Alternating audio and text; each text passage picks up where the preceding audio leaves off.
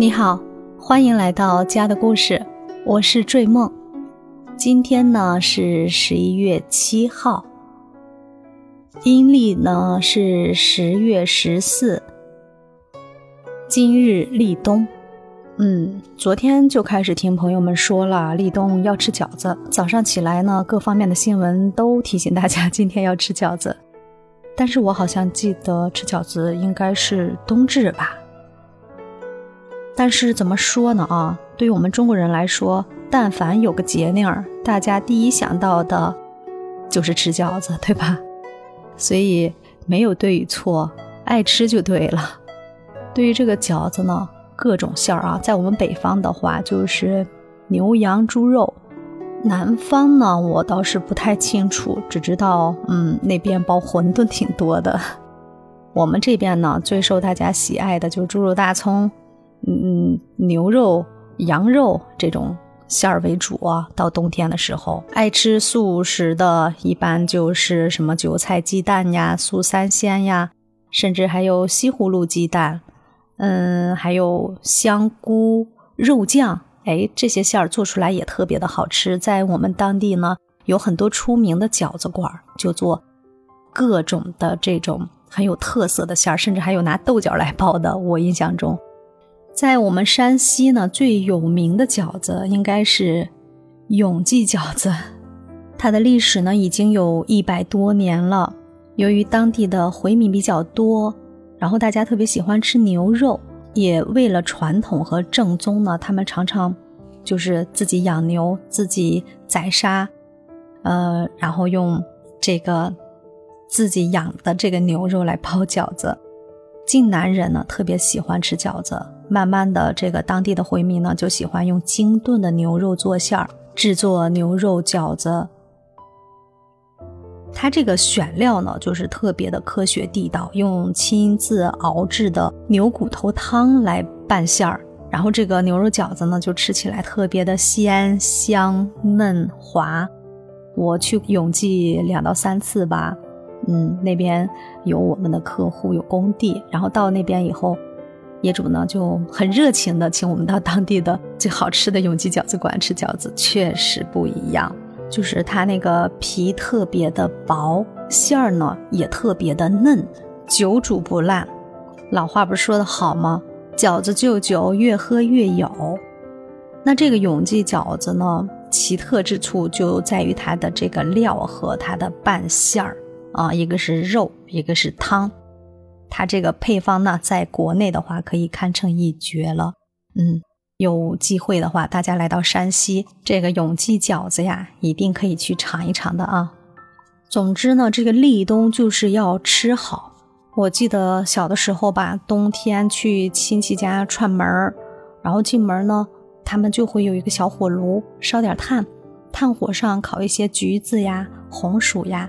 整个家里都会弥漫出一种那种烤红薯的味道，焦焦的，还有橘子皮用火烤出来的那种香味儿，特别的舒服。现在闭上眼睛还能想到那种味道，但是很久没有闻到了，这只能说是童年记忆。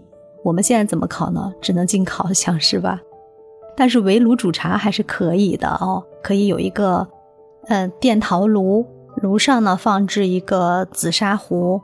这样子来煮茶，现在呢也有很多人注重这个意境啊，很有仪式感。大家会准备好那种专门煮茶的那种，嗯，底座都是铁器的啊，底座里面是专门盛放炭火的，上面架一个铁盆，这样子把茶叶放进去烧水，专门用这个炭火来煮茶，然后拿一个小的勺子长柄勺 来往外一勺一勺的舀着这个。茶水喝，然后旁边呢放置一些这种嗯烤架啊，还可以烤一些什么花生啊、红枣啊、柿子呀、橘子呀、红薯这些，照样可以达到我们小时候的那种嗯意境吧啊，这种香气是一样的，然后这样围炉煮茶的这个氛围也是一样的，真的是满满的仪式感。就特别适合在这个秋冬季交替呀，在冬天的这样的一个寒冷的季节里，我们来进行这样的一个煮茶的仪式感。感觉好像比我们日常的这种功夫茶更有意境，对吧？那我们北方人很多都会有个这样的说法，就是，那在吃的方面呢，饺子就是第一首选了。不仅立冬冬至要吃饺子呀，其他节日我们但凡想庆祝的，大家都愿意来包饺子，象征团团圆圆呀，象征一个好的寓意。当然，这也是几千年传承下来的一个中华习俗的传统吧。立冬这一天呢，立代表着冬天的开始，这个时期呢是秋冬季节的交汇，是交子时期。饺子和交子同音，就有新旧交替的意思，所以在立冬这一天吃饺子呀，也是一个正当的习俗。冬至的冬呢，代表着寒冷的冬天马上来临，所以冬至那天也要吃饺子。因此，无论是冬至呢，还是立冬呢，我们都是要吃饺子的。嗯，再跟大家分享两个小故事。就一个是有关立冬吃饺子的典故。据说呢，这个饺子呀，它早在三国的时候就有了。不过那会儿的饺子呢，跟现在的馄饨差不多，煮熟以后和汤一起盛在碗里混着吃，所以当时的人们把饺子叫馄饨。直到唐代以后呢，这个饺子才变得跟现在一样了。饺子的原名，据说叫焦耳，是我国的医圣。张仲景首先发明的，他的祛寒焦耳汤的故事，至今还在我国民间流传着。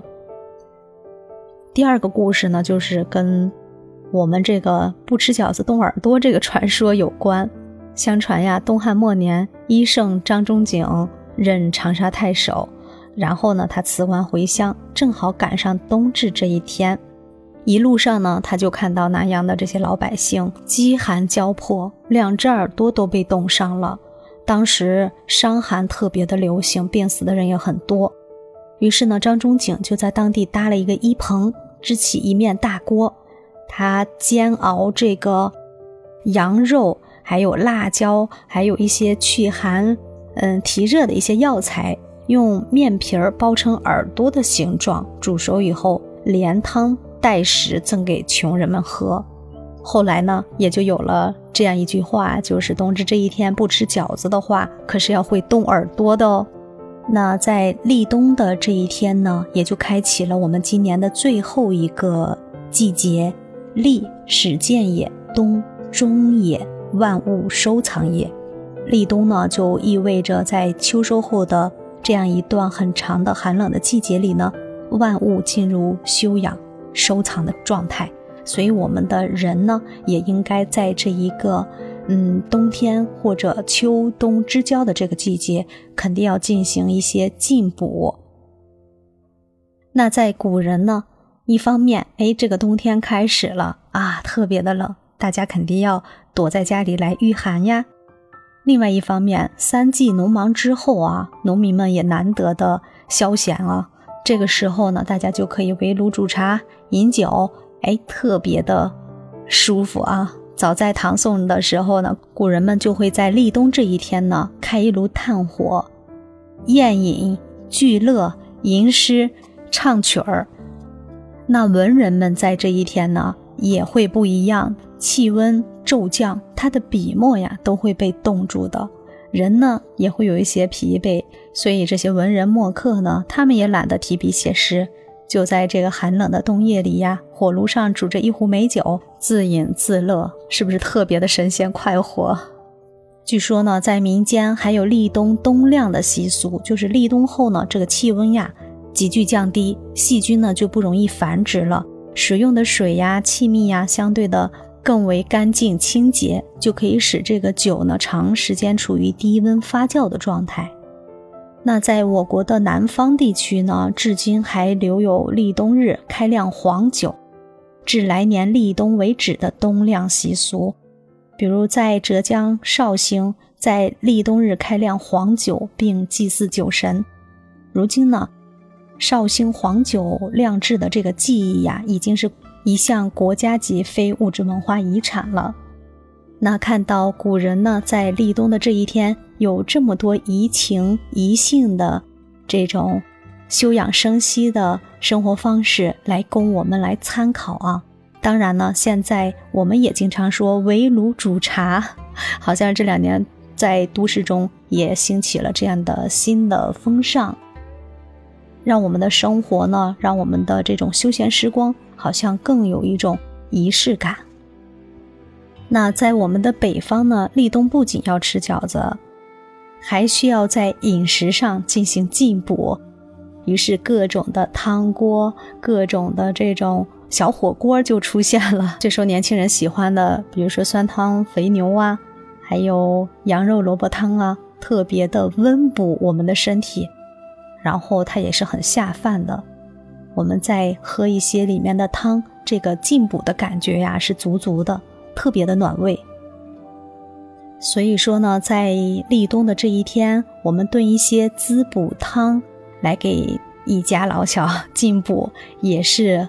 很有仪式感的，嗯，跟平日喝这种汤的感觉不一样。我们就觉得在冬天的第一天进补了身体，好像我今年整个冬天呀都会暖暖的，还有前三季的忙碌，我身体内耗掉的一些能量，在这一天都会补回来似的。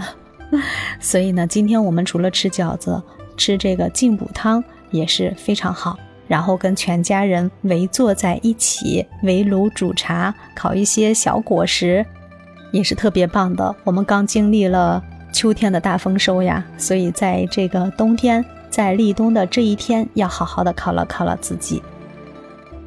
那今天你的餐桌上会备有哪些美食呢？